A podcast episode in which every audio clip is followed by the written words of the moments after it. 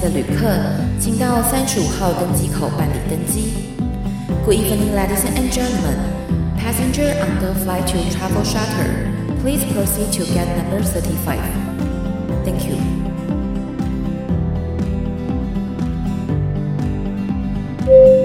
各位贵宾，我们即将起飞，请确实扣好系紧您的安全带。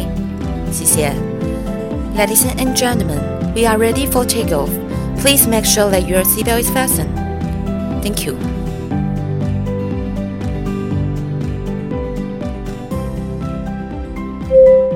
Hello，各位听众朋友，大家好，欢迎来到旅行快门，我是 Firas。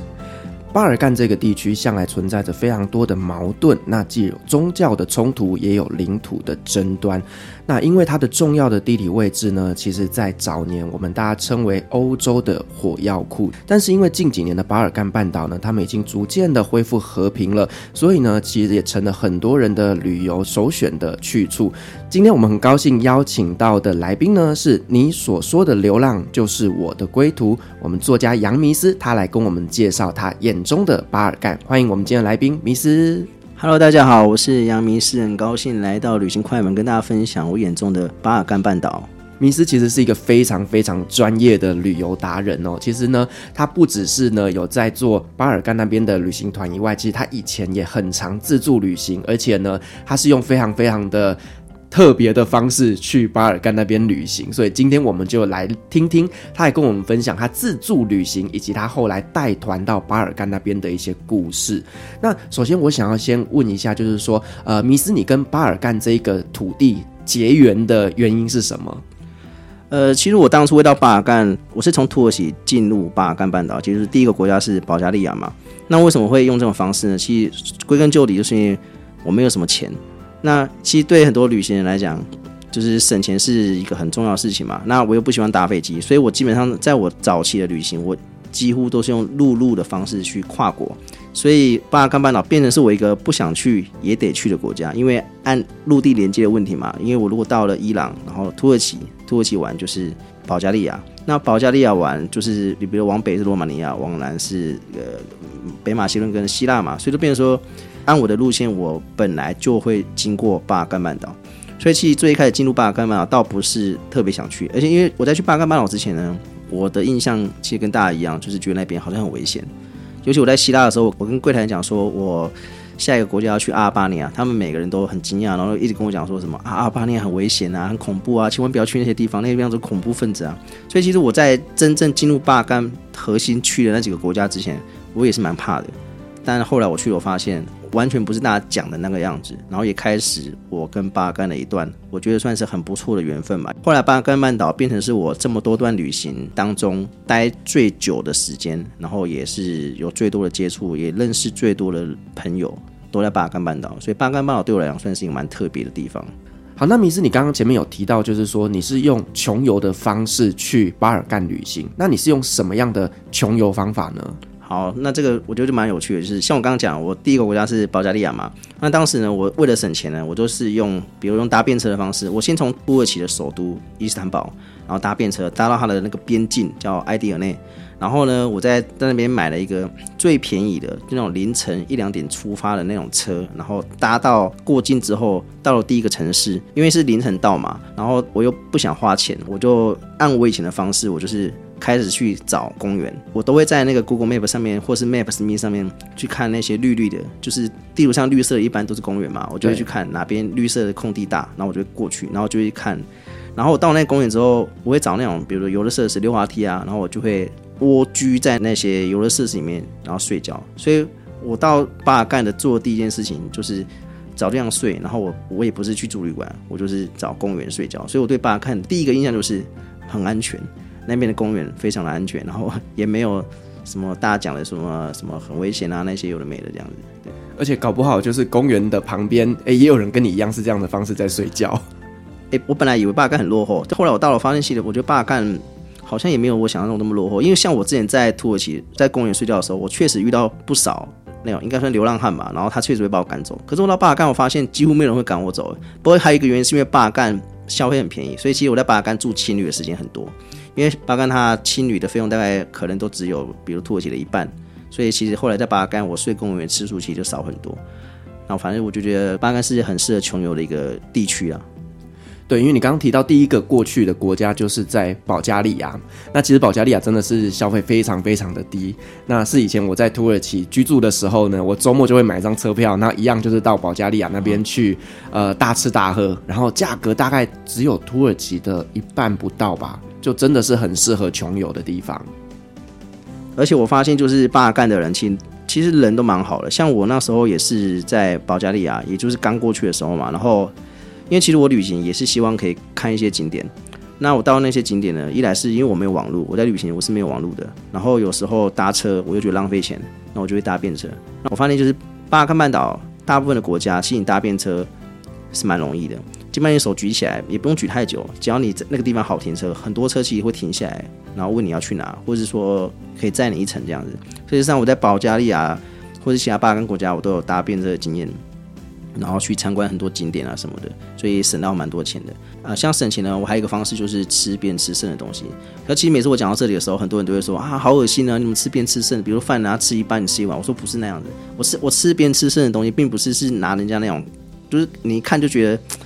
好像那种吃剩下那种。不是说喷啊，但是就是很很杂。我所谓的吃剩餐是指说，比如说他点了十个水饺，他可能吃了八个，剩下两个他吃不下，然后他就放在桌上，然后就人就走了。像这样子，就是很明显可以区隔出来一格两格的。我就会等那个人走之后，我就会跟那个服务生讲说，可以把那个桌上他剩下的那两个，比如水饺或包子给我吗？那当然，我觉得。以服务生的角度，应该也是 OK 的，因为他们想说，反正我本来要丢掉嘛，那我现在给别人吃也 OK 啊，反正我觉得也不脏啦。所以说，其实，在很多地方我都会呃用这样的方式去省钱。不过，其实我认识的另外一群人，他们更省，就是会去翻垃圾桶。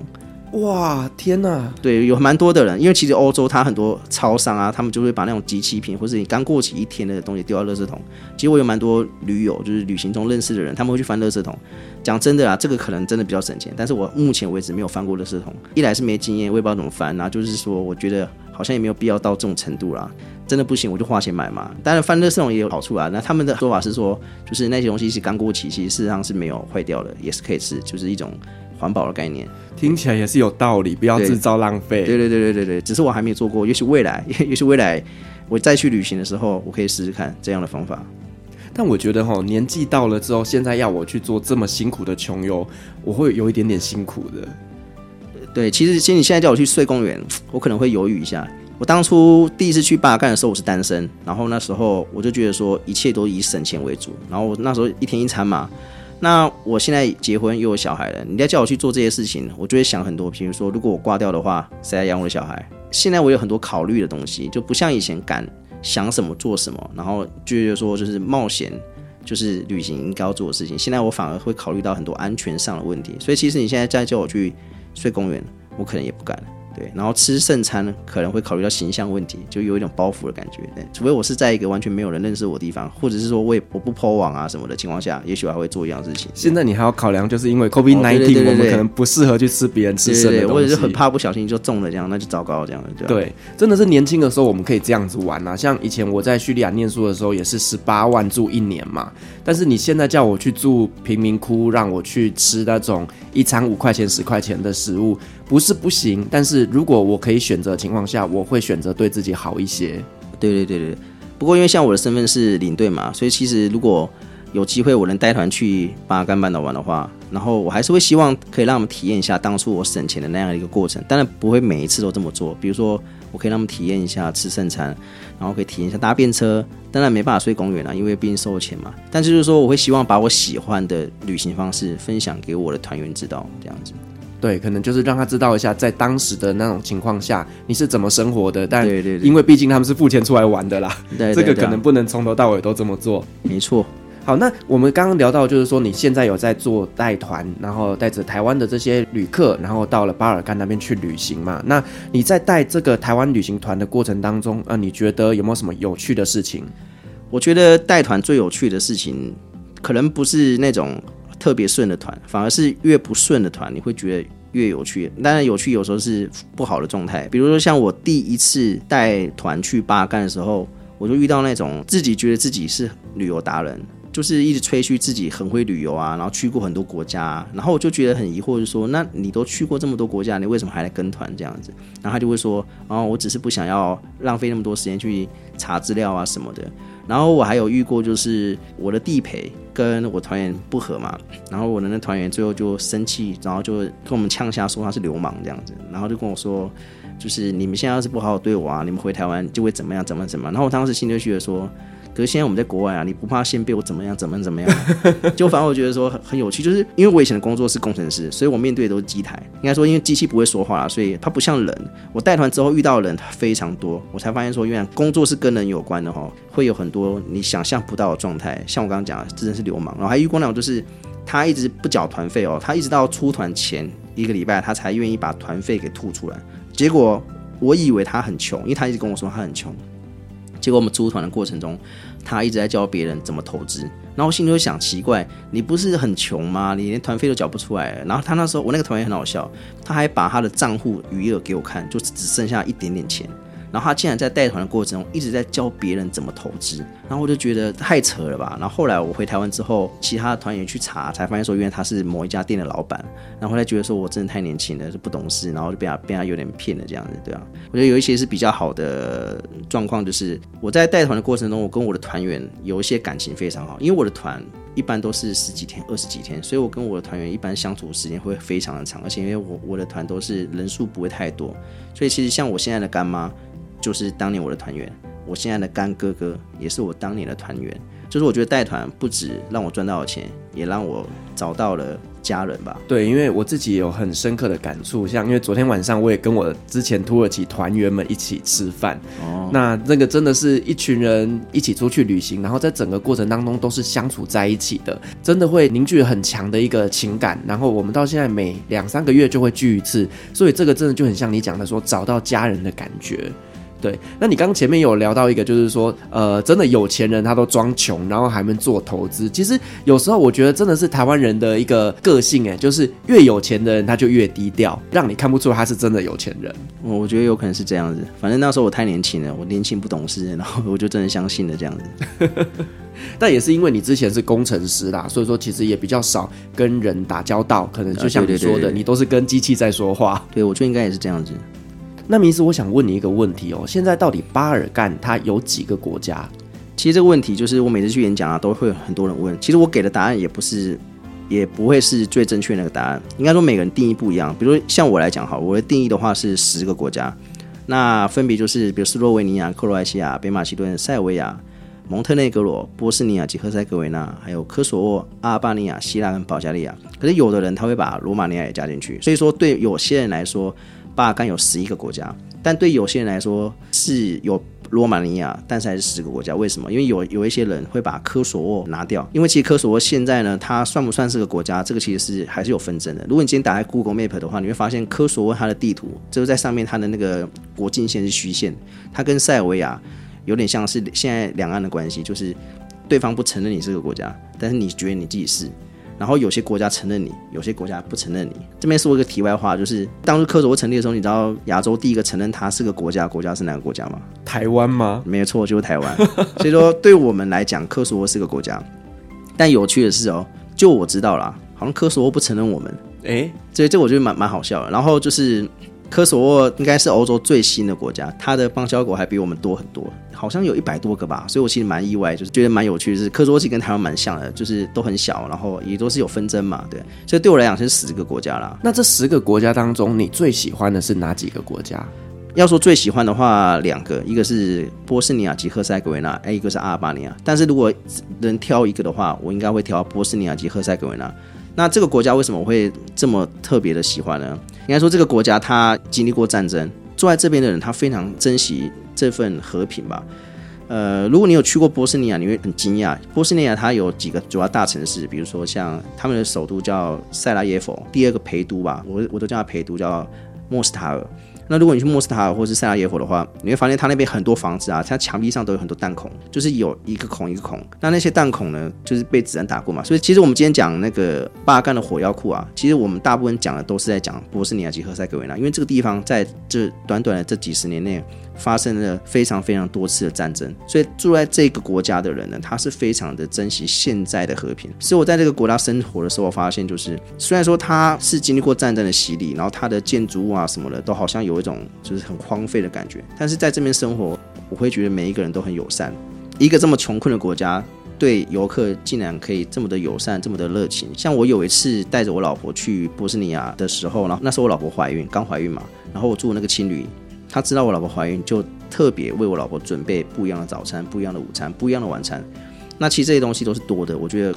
他们不一定要这么做。他们对于就是新的生命啊这些事情看得很重。然后我就问他们说：“哎，你们房子都这么破烂，就是都有子弹啊，你们怎么不想换？”他们说他们没办法换，就没有钱，然后政府也没有办法帮忙。其实波斯尼亚这个国家真的很特别。他他，你看听他的国名啊，叫波斯尼亚及赫塞哥维那，你一听起来就好像是两个国家。对，我一开始想说是及，就是 and。对对对，就是波斯尼亚跟赫塞哥维那。这事实上很有趣的是，这个国家哦，它其实现在严格讲是分裂成三部分，就是波斯尼亚是一部分，赫塞哥维那是一部分，然后还有一部分叫塞族共和国。所以事实上，它这个国家呢，目前是区分成三部分，也就是说它是有三个，好像是总理还总统的概念。然后这三个地区啊，彼此中间其实上事实上是有设那个国境，就是设闸口。像我有一次，因为我第一次去我不懂，然后我就不小心误闯塞族共和国，然后他竟然要检查我的护照，然后还跟我说我没有签证不能进去。我就想奇怪，我不是都在波斯尼亚吗？为什么我还要签证？然后他们就跟我说这边是塞族共和国，不是波斯尼亚。我就觉得很扯，说就是明明是一个国家，但是他竟然还要有。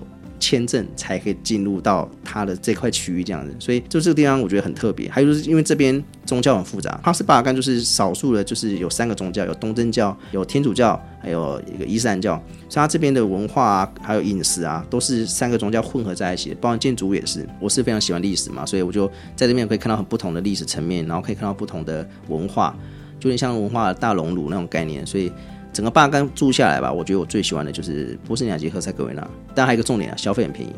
超级便宜。它应该是巴尔干我觉得最便宜的国家。它便宜到就是它旁边是克罗埃西亚，克罗埃西亚很贵嘛。克罗埃西亚人呢，常常就是周末，就像你刚刚讲的，周末他们会开车车跨境到波斯尼亚去。shopping，然后去囤很多物资，然后再开回去，就是因为克罗埃西亚的物资的物价好像是波斯尼亚的好像两三倍这么多，哇，差这么多，差超级多了。所以那时候我在克罗埃西亚住的时候，我也是，我有车的时候，我也会就是到波斯尼亚去囤囤物资，然后 再回去，这样就是那个消费差很多这样子。这个就有一点点像是哦，芬兰的人周末也会搭着船到爱沙尼亚去采购一样，因为物价真的差很多。嗯，对啊，就是很夸张，那个物价差非常非常多。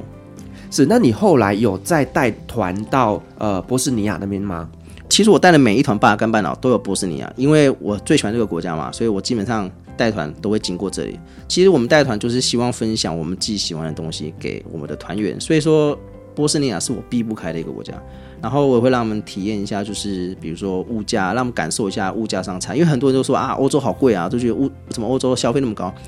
巴尔干半岛，它的消费大概就像东南亚，就事实上是比台湾便宜的。除了克罗埃西亚跟斯洛维尼亚确实是比较贵之外，其他地方都比台湾便宜。而且我觉得巴尔干半岛很好玩的一个地方就是它的那个钞票。巴尔干半岛它不是用欧元，它用欧元的国家很少。所以说你如果玩巴尔干半岛，比如说这十个国家吧，我印象中这十个国家你大概可以收集到六种还是七种钞票，就是它这十个国家里面有大概六七个国家，它还是使用自己的货币。就是并没有用欧元，所以在巴尔干半岛旅游的时候，你会不断的换钱，不断的换钱。但是换个角度讲，就是你可以收集到很多国家的钱币，我觉得这点也是蛮好的。那这边跟大家分享一下一个小资讯啊，就是那个克罗埃西亚二零二三年就会改用欧元，所以其实如果你现在身上还有克罗埃西亚的钱的话，就把它收着吧，以后可能就是收藏品了，因为它二零二三年就不用了。留着保值啊，对，就留着保值啊，对。哎，还有像我那时候带团的时候，我有一些团员他是有收集纸币的。应该说，克罗埃西亚在分裂之前，他们是一个国家嘛，叫南斯拉夫共和国。所以说，现在就是在巴尔干半岛还是有很多南斯拉夫遗留下来的纸币嘛。我那时候真有带一个团员，就是他对这个纸币收藏有兴趣，他就特地让我带着他去各个国家去收集南斯拉夫的钱币、硬币跟纸币，这样就是很有趣。所以我觉得巴尔干半岛非常的迷人吧，我很推荐大家去玩这样。那你都带团员去波斯尼亚那边有什么特别的景点吗？其实波斯尼亚景点大部分都是去看，像我刚才讲的什么弹孔啊，然后像一些二战，因为波斯尼亚它就是引发世界大战的一些起因嘛，所以我会带他们去看一些历史遗迹。呃，然后有一个景点我觉得很有趣，就是波斯尼亚有一个金字塔。那但这个金字塔很有趣，为什么？我说它有趣的原因，并不是说它这个这个金字塔有什么很厉害的历史，很厉害的什么是。那边人知道我是个领队，然后会带人家来玩嘛。然后有一次他们就跑来跟我讲说，就是希望我可以带我的团员去某一个地方消费。然后我就问他说，那那个地方有什么特别？他说那边有个金字塔。那我就想，哎，金字塔很有趣，因为我们一般人听到金字塔都是什么南美洲的、中南美洲金字塔，或者是埃及的嘛。然后我问他说，哎，那个金字塔有没有什么特别的故事？然后他就跟我说没有，那个金字塔就一座山。我就说，那如果只有一座山，你要怎么带客人去？然后他们就跟我说，那不然这样子，你就帮我们编一个故事。然后之后呢，所有的游客来，我们都用你那个故事当原型。去跟别人讲说，哦，这个金字塔它可能是拿来干嘛立法啦，算天文立法的，还是有什么什么神秘的什么什么故事讲？然后就觉得那有点扯，就觉得说啊，你连一个景点都不知道它的缘由，然后还要我帮忙去编它的历史背景。不过这个景点呢，我到现在是还没去过啦。就是我们是二零一九年讲好说好，就是我帮你想一下故事内容，然后有机会我带客人去。然后因为刚好二零二零年碰到这个。COVID-19 嘛，所以就一直没有机会去。不然，如果真的顺利的话，按原本预期的二零二零年过去的话，搞不好你现在维基百科上查到这个金字塔以后都是我的版本，就是我，就是我是创造这个故事的那个创始人这样子。就是所有的旅行团到当地听到的故事都是你的，都是我的版本，然后可能从我这边去延延伸之类的。不过很可惜，就是我们没有成团这样子。是，这听起来真的太有趣了。这些巴尔干的人，有时候自己写自己国家的历史故事很难吗？而且我觉得还有一点就是，我觉得波斯尼亚它因为它非常的穷困嘛，然后它发展的很慢，然后波斯尼亚人啊，就是就像那个莫斯塔尔这个城市啊，它那边有一个公园很有趣，叫李小龙公园。就是我第一次去的时候我不晓得，然后因为我住的那间青旅，他知道我是华人，他就觉得每个华人都应该会功夫，然后他就会跟我说，哎，Chinese 功夫，Chinese 功夫，然后那边的小孩子看到我就会对我发生出那种吭吭吭吭，就是那种好像是功夫的那种声音嘛，然后我就一直觉得奇怪，为什么这边的人都这样子看到我就好像。一定要打个拳啊什么的，然后我就问青旅的那个老板娘，她就跟我说，哦，因为我们这边人非常崇拜李小龙，然后他们那边甚至有个公园，就李小龙公园，然后我就去看那个公园，真的有一尊雕像，然后上面是李小龙雕像，然后我就觉得，哇，这个城市也太可爱了吧！他那边青旅啊，就是有一点很有趣，就是我发现有台湾的国旗，在我去的很多青旅里面啊，就是会把台湾国旗放在正中间的很少。有的当然会有，因为很多很多国很多青旅都会放很多国旗嘛。可是把台湾放在正中间的很少，而且在莫斯塔这个城市哦，不是只有一间，我印象中有两三间，他们都是把台湾的国旗摆在正中间。就那时候我一去，我就觉得哇，很窝心啊，就觉得为什么会把我们放在正中间嘛？然后他们就说，呃，因为来这边的华人其实很少，那会来这边旅游的华人最多就是台湾人，第二就是香港人，因为那边是对中国大陆不免签，所以反而台湾市场变成他们主流的华人市场，所以。他们就把我们的台湾地图放在正中间，然后我那时候去就觉得很有趣，所以这也是我觉得对波斯尼亚一个就是为什么会那么喜欢的一个原因。这样子。那你刚刚有提到，就是说呢，他呃对中国大陆免签，但据我知道，就是这几年陆陆续续也开放了中国大陆那边的签证了嘛？呃，对，应该说我非常的建议大家去巴尔干要趁早，因为。巴尔干半岛，它其实现在越来越对中国大陆开放。像巴尔干半岛第一个对中国开放的国家叫塞尔维亚，它是二零一七年的时候对中国开放免签。然后同一年就是那个蒙特内哥罗也开放。那后来又有陆陆续续，比如说像呃波斯尼亚也开放，还有阿尔巴尼亚。我不我并不是要说。就是有中国大陆的人去的地方就是不好玩，只是说因为他们的人口太多，一旦开放他们旅游的话，他们会马上改变这个地方的商业模式，对商业模式跟生活状态，就变得每一个人都想赚钱，就变成说我们每一个人在他们眼里都像一个会走路的钱袋子这样子。所以说为什么我我希望大家如果能去的话就赶快去，因为现在这些巴尔干国家还没有完全的对中国大陆开放，就所谓的免签啊，所以。你现在去还可以看到它最原始的样子，等到慢慢的开放之后，它其实就会跟你比如说英国、法国，你就感觉是一样的，就是商业哪里都是在卖东西给你，哪里都是想赚你的钱，我就觉得差很多啦，而且搞不好就是满街都是中国餐厅啊，对对，搞不好你以后去那边点餐就用中文就可以，因为就像那个什么泰国清迈嘛，清迈它它就是连餐厅的员工都会讲中文，这样就觉得不是来到国外，你觉得只是来到中国的某个省的那种概念。对对，所以个人还是建议啊，就是如果你要去欧洲玩的话，我个人推荐就先去巴干。对，好，那迷斯我想请教一下，就是呢，巴尔干半岛那边国家数量非常非常的多嘛，那你在过境的过程当中有没有发生一些问题呢？哦，这边我觉得可以跟大家分享，因为其实很多人在欧洲玩，可能没有感受到国家虽然很多，可是你一般在欧洲旅游的话，你应该感受不到国境。比如说，如果你从法国到德国，它事实上是没有设边境，这有有边境，但它不设防嘛，不会有人检查嘛。但那巴干不一样，因为巴干这些国家中间，他们彼此之间都有设这个所谓的关口。所以在每一个海关都必须停下来检查一次，然后因为它国家又小，所以你就会觉得，如果你是跨好几个国家，你就会就一直在过边境。然后我在过边境的时候，有发现一些我觉得蛮有趣的事情，像大部分我们跨境嘛，像我们去东南亚，如果海关的为难你，你是不是一定想到就是啊，一定要钱？所以有一次我在巴干，好像是从蒙特内哥罗要进波斯尼亚还是哪一个国家忘记了，反正就是我当下也觉得那个海关一定是跟我要钱，所以我当时就想说，好吧，反正要钱嘛，我就想就给他个死哦。结果我给他钱的时候，他竟然跟我说他不要钱。然后我当时就写说：哇，怎么有那么清廉的海关？那你为什么不让我过？既然你不要钱，你就让我过海关嘛？他就跟我说不行，他就问我说：你车上有没有巧克力啊？有没有水啊？有没有饮料什么的？然后我就很意外说：哈，你你只要饮料跟巧克力就好吗？他说对。然后我就觉得，哎，好奇怪的海关啊！你不要钱，然后你却要这些东西。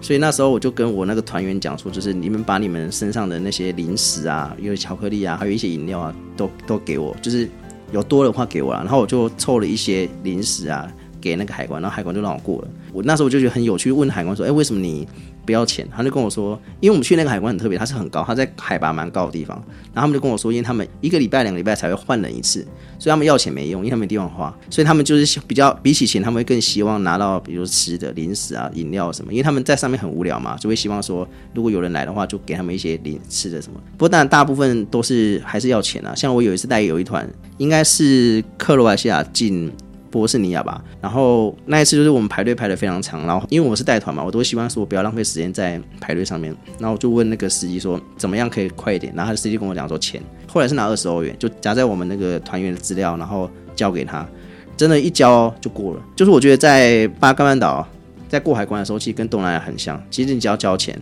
什么事情都可以做，就什么事情都可以过了，应该这么讲，就是这这一点我觉得他们蛮像的，对。对，在一些相对比较不发达的国家来讲，其实有时候给一些小费来讲，他们真的行政效率会突然间突飞猛进，爆爆强，就突然变突然让你过这样这样。其实你刚刚讲到这个呃被海关挡路的这个过程，其实我在保加利亚也还蛮常发生的，就是我都会从保加利亚买很多玫瑰的商品啊，因为保加利亚玫瑰是非常有名的嘛，对不对？那我就会买了这些，然后在过海关回到土耳其的时候，我就会被抓，因为他会说，哎，你这个是。是不是要拿到土耳其去卖啊，或者是什么的？但其实这个东西对我来说，我是要把它带回台湾的，我并没有要在土耳其去销售。但是呢，整车的人都会因为我在那边被 delay 了大概四十五分钟，所以呃，我只要每次过境的时候，我都会把身上的这些呃产品把它 share 给我的团员，就是你一点，你一点，你一点，然后就大家大家拿一点这样。对对对，这样过就比较不会有问题。其实我就觉得过海关就是有很多。变数啦，就是你永远想象不到说这个海关可能会多会怎么样为难你。像我自己，其实不止在巴干，因为我很喜欢跨境嘛，尤其我的旅行地方都是陆路通关，所以我常常在经过海关。然后像我自己比较特别的经验就是我在中东，因为中东其实一来是他们对我们亚洲人，其他男的女的分不出来。我在旅行的时候是不剪头发的。所以实际上我在旅行的时候，我头发是非常非常长的嘛。然后那时候我也很瘦，像我现在是胖，然后那时候很瘦，所以很多中东的海关他其实分不出来我是男的是女的。然后因为我去了某些中东国家，他那个海关啊，就是男女是要分开走的，就是男生女生他不可以走同一个金属门，就是男的跟女的要分开走嘛。然后我记得有好几次就是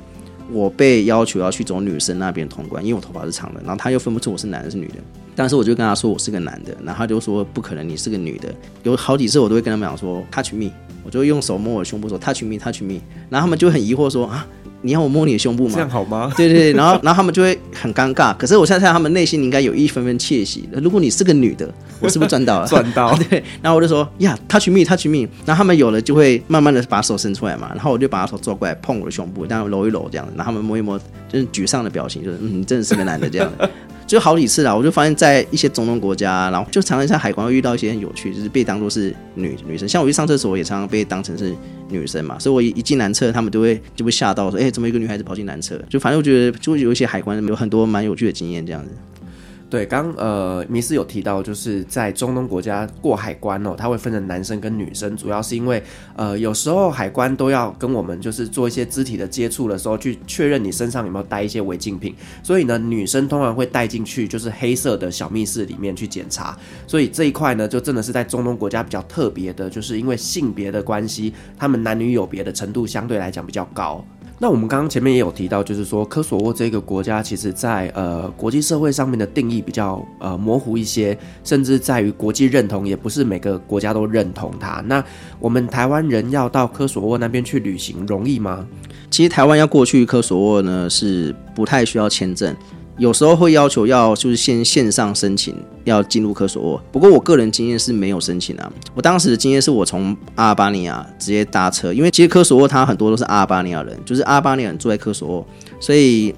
阿尔巴尼亚有很多车可以直接抵达科索沃境内。所以我那时候我是从阿尔巴尼亚直接搭巴士，然后进入科索沃。然后我那时候的经验是没有被盘查，我直接就过去了。但是我听说就是如果你要去塞尔维亚的话。你不可以从科索沃去塞尔维亚，必须先去塞尔维亚，然后再去科索沃。因为如果你从科索沃再去塞尔维亚的话，塞尔维亚人会觉得很奇怪，你为什么会从那边过来？然后因为因为我们去塞尔维亚是需要入境许可证的，但是你却没有申请，怎么能到科索沃呢？然后我就讲一个很有趣的经验，就是因为我是先去科索沃，再去塞尔维亚，但是我不是同一次去，我是去完科索沃之后又回到阿尔巴尼亚，然后我才要去塞尔维亚嘛。然后我就想说要去塞尔维亚驻阿尔巴尼亚大使馆申请入境许可证，然后那个入境许可证上面的单子啊，有一项选择是你有没有曾经来过塞尔维亚，然后当时我就在想，哎，我去过科索沃。这样到底算不算去过塞尔维亚？因为对你们来讲，科索沃是你们的嘛。可是对我们来讲，科索沃又不是你们的。所以当时候我就很有趣，我就问那个大使馆的人说：“我去过科索沃，这样算不算去过塞尔维亚？”然后那个大使馆来就跟我说：“哦，这样不算。”然后我就想说：“，奇怪，你们不是不承认吗？怎么就是身体很诚实这样？” 就还是还是跟我说：“哎，这样不算。”然后最后我就是勾选说我没有去过塞尔维亚，然后我当天就拿到塞尔维亚的那个入境许可证。就是我觉得蛮有趣的，然后会跟大家分享，就是说去科索沃的话，一般来讲是要先线上申请要去科索沃啦。但如果真的你人已经在巴尔干半岛的话，你也可以尝试直接从阿尔巴尼亚搭巴士去。最惨顶多就是在边境被拦下来，不能过，然后你再搭回头车，因为他每天往返的那个车很多嘛。你如果真的过不去，你就直接搭回头车，就是从科索沃回阿尔巴尼亚车就好，就不会很，因为两个国家很小，所以其实上那都是几个小时的车程而已。我建议大家去尝试一下，因为科索沃蛮好玩的。你这让我想起哦，以前我们有一次我到中国大陆去旅行的时候，然后我们不是都会住民宿嘛？对。好，那住那种呃也不算民宿啦，像是呃青年旅馆那一种，就是比较背包客会去住的。那他都会针对于就是外国人就会一个价格，那啊对对对，中国人就是一个价格。他们对于台湾人都是收外国人的价格。那我就会很好奇，你不是都说我们是 你们的吗？对，哎，其实这个部分我可以跟大家分享一个经验啊，就我个人经验哦。呃，我第一次去西安玩的时候啊，然后因为西安的门票，应该说中国大陆的门票都是贵的很夸张，可是他的学生票很便宜。那时候我记得好像是逛西安哪个景点，大雁塔、小雁塔忘记了，反正他门票类似说成人一百，学生票可能只要五十。然后我这样想说，哎，那这样子我当然是用学生证去买啊。那我就拿台湾学生证给他看说，说啊我要买学生票。然后那个人就跟我说，哦不行，你这台湾学生证，你不能买学生票。我那时候就很贼，我就很大声讲说。为什么我台湾人不能买学生票？台湾不是你们的吗？如果你现在不让我买学生票，你就是变相的承认台湾是国外。国外，我就是有点故意声音放比较大嘛。然后那个 那个售票员就很紧张说：“哦，不是不是不是，你不要乱讲，我没有讲，我没有讲，你可以买，你可以买。”然后我就用这个方式顺利的买到学生票。就我觉得在中国大陆旅行，有时候也是蛮多很有趣的事情，然后可以善用我们的身份去旅行。哎，虽然说这跟巴干没关系，但是像我觉得就讲两岸这种身份啊，就是蛮特殊的，就是像印度跟伊朗。像你如果去伊朗的话，你说 I come from 台湾，他们对你大概就是哦，你的科技很发达，电脑不错。但如果你说你 I come from China 的话，就是如果你刚刚说你来自中国的话，他们会对你非常的友好，可能就是会请你到他们家去吃饭，然后可能会尽可能的热情。但是如果你在印度，你说你来自于中国的话，他们可能会拿石头丢你。但是你如果你说你来自台湾，他们就会很热情，就是完全相反的。所以其实我觉得啊，对我们背包客来讲吧，善用自己的身份，然后去让你的旅途更加顺利，可能比较重要。就是不要去在乎这么多的那种政治啊什么的。我觉得怎么样让你的旅行更安全、更顺利，比起那些都还来得重要。对啊，不管是在我说的像印度啊、伊朗或是巴尔干这些地方，我觉得都应该是这样子。对，真的有时候在旅行的过程当中哦，有一些政治立场其实是不应该来决定你的旅游品质的。对对对。例如，我记得那个时候我要去叙利亚念书的时候，然后呢，在当地的台湾人就会给我一些小建议，就是说你在入境的时候啊，他一定会问你说 China。你就嗯哼，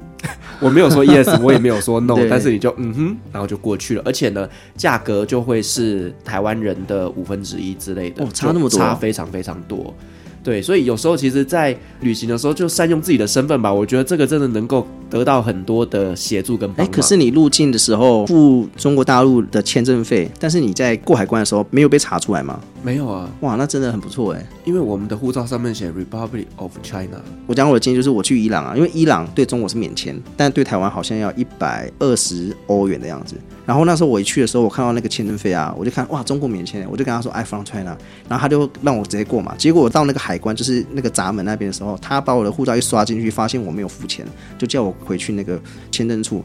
然后我就觉得说，哎，不是不用钱嘛？然后我回去之后，我就觉得好吧，就一定要付钱嘛。然后我又看了一下，发现哎，泰国六十欧。然后我想，哎，台湾跟泰国他又分不出来。然后他问我说，你不中国吗？怎么回来这样？然后我就跟他说，哦，不行这样子。然后他问我说，那你到底是哪个国家的？我说，I from Taiwan 就那个湾，我发音 我发音发的非常细，我说 I from Taiwan，然后他就说哦泰泰泰，我就说 yes yes yes 泰，然后我就付了六十欧，然后拿了一张收据，我就又回到那个闸门那个海关处，然后他拿了我收据一刷，发现金额不对，又叫我回去，然后就觉得说哦原来他们会查这么严，原来是不能马虎的，所以我一回去我才跟他说我这我台湾了，然后我又补了六十欧给他。所以我听了就蛮惊讶，竟然会让你过，我觉得真不错，我下次也要这么做。我觉得可能是叙利亚他们对于台湾真的是非常非常的不不了解，对，不了解，哦，那有可能是对，所以才有可能啦，不然其实说实话，护照一刷下去，哪里就是哪里啦。对啊，应该是很很清楚的啊，可可能是因为免签跟要钱真的差太多了，我觉得。可能就是叙利亚那边的海关其实也是很随性的，所以我觉得他们就这样放行了。说到这个签证啊，就是也顺便跟大家。讲一下，就是巴尔干台湾全部免签，所以就没有像我们刚刚讨论这些签证费用的问题。就是巴尔干所有的国家都是免签证费，然后也是免签。呃，除了塞尔维亚，其实塞尔维亚是免签。像我刚刚有提到啊，塞尔维亚要一个入境许可证，这个入境许可证不是签证，它只是因为塞尔维亚不承认台湾，所以中国人去是免签。但是因为台湾身份比较特别，所以我们必须要额外再买一张入境许可证。我记得好像是六十欧，我印象中是六十欧。但它不算这个签证，所以说在整个巴尔干旅行的话，你是不需要花任何的钱，就在签证费这部分。对，好，那明斯，我想呃请教一个问题哦，如果说呢，我们听众他有想要去巴尔干旅行的话，那你首选第一个推荐的国家会是哪里？我想应该会是克罗埃西亚啦，因为克罗埃西亚这几年比较有名嘛，然后再是它也安全，然后还有是因为航班的问题。呃，台湾跟巴尔干半岛没有直飞。我的印象中是没有啦，然后在疫情之前，我记得有直飞的话。我记得是维也纳，就奥地利维也纳。奥地利要到巴尔干半岛就是很方便嘛，因为很多人对巴尔干是会害怕的嘛。那如果要首选第一次去的话，我会建议你先去克罗埃西亚跟斯洛维尼亚，因为这两个国家是相对比较安全的。然后如果说你是已经去过，然后又想再去的话，我觉得可以选择像阿尔巴尼亚、蒙特内哥罗，还有像我最喜欢的波斯尼亚或者是北马其顿这些小国家，我觉得都可以去看看。但因为这些地方它其实相对交通是比较不发达的，就是你可能需要做更多的功课，然后。再加上是因为这些国家，因为它的网域啊、网络什么的话，你就会可能有的时候要分开买，或者是你要买那种就是大综合的一包的那种，会比较复杂一点。所以个人建议啦是克罗埃西亚啦。那如果说呢，呃，我们的听众他有计划要进行一趟巴尔干之旅的话，那你这边有没有小小的建议？如果天数够多的话，我会建议就是要一个方向，比如说从东到西或西到东。为什么要这么做呢？因为巴尔干半岛，如果你从东边玩到西边的话，以航空这样比较方便的飞法，应该是飞希腊。如果你从希腊往西半部，就是往到斯洛维尼亚这样玩的话，你你会先看到东正教的文化跟建筑，还有包含它的教堂。然后往西的过程中会变成伊斯兰教，然后再往西一点就变成天主教。所以我觉得这样的一个顺序，你。看一个东西会比较有层次感，这样的玩法我觉得会比较丰富一点，因为你会看到三种不同的文化，而且因为这样的走法，它的那个车啊什么的都很方便。那当然你反过来也可以，其实反过来有个好处啦，讲这样反过来有个好处，因为斯洛文尼亚跟克罗埃西亚是是巴干消费最高的地方，你如果从西边玩到东边，你会发现是越来越便宜，你就会越敢放手花钱。但如果你反过来，你是从希腊开始玩，然后玩到斯洛维尼亚，你会发现前面怕花钱省钱，然后到最后你还是不敢花，因为太贵了。其实由东往西或由西往东都 OK 啦，我觉得。好，那今天迷思呢，他有送给我一本书，就是你所说的《流浪就是我的归途》。那我们可以稍微聊一下这本书的内容吗？好啊，这本书事实上是我在去年就是因为疫情的关系，我留在台湾，然后所出版的一本书，然后是由时报出版社出版的。那里面内容其实主要是分两部分，一部分是我自己的旅行，跟我跟我老婆的旅行。因为我跟我老婆是在旅行途中认识的，所以这本书等于是集结了我二零一七年到二零一八年的年底这两年之间的旅行故事。那里面也有分享到我怎么穷游，然后我怎么省钱，包含就是我跟我老婆旅行的过程中有发生一些有趣的事情，我觉得这些都蛮不错。然后顺利的话，也许在明年年初，我可能还会再出第二本，就是我这本书的延续，是写到二零一九年，我带着我们的小孩。在不同的国家旅居的故事。好，那如果说各位听众你想要再更深入的了解迷思他所出版的这一本书籍呢，相关的连接我会把它放在资讯栏。好，那如果说我们的听众对于巴尔干那边的旅游行程有兴趣的话，那迷思你这边有没有什么推荐的？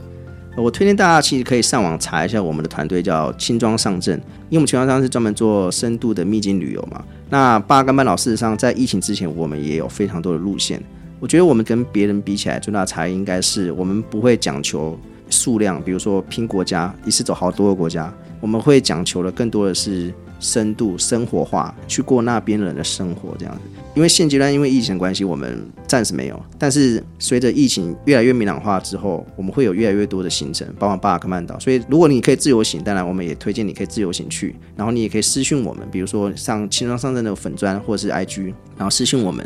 呃，询问相关的旅游资讯也可以，或者是你可以直接参加我们的团，在未来的时候，你可以直接参加我们的巴干团，跟着我们的达人一起去巴干探险。我觉得这也是一个蛮不错的选择。好，那如果说你想要知道更多关于巴尔干的一些旅游行程，或者是想要了解更多的背包客的旅游方法，那我们都可以到轻装上阵来了解一下相关的连接，我会把它放在资讯栏。我们今天很高兴邀请到迷斯来跟我们分享了神秘的巴尔干。那我们在这边呢，也聊到了以前他穷游的故事，那以及呢他带团发生有趣的故事。那同时呢，我们也知道了，就是呢，呃，科索沃跟塞尔维亚那边有趣的一些呃自我认定的问题哦。那同时呢，也给我们一些想要去巴尔干旅行的朋友们一些小小的建议。那希望今天的节目呢，大家会喜欢。那如果说呢，您喜欢我们的节目的话呢，别忘记给我们五星好评加分享哦。那另外呢，我们也开设了一个。公开的社团叫做“旅行快门候机室”。如果说呢，你对我们今天的节目有任何想要分享跟回馈的，也欢迎到我们的公开社团上面去留言哦。旅行快门，我们下集再见，拜拜，拜拜。位贵宾，我们的班机已经抵达，感谢您今天的搭乘。旅行快门每周三、周五与您在空中相会，祝您有个美好的夜晚，晚安。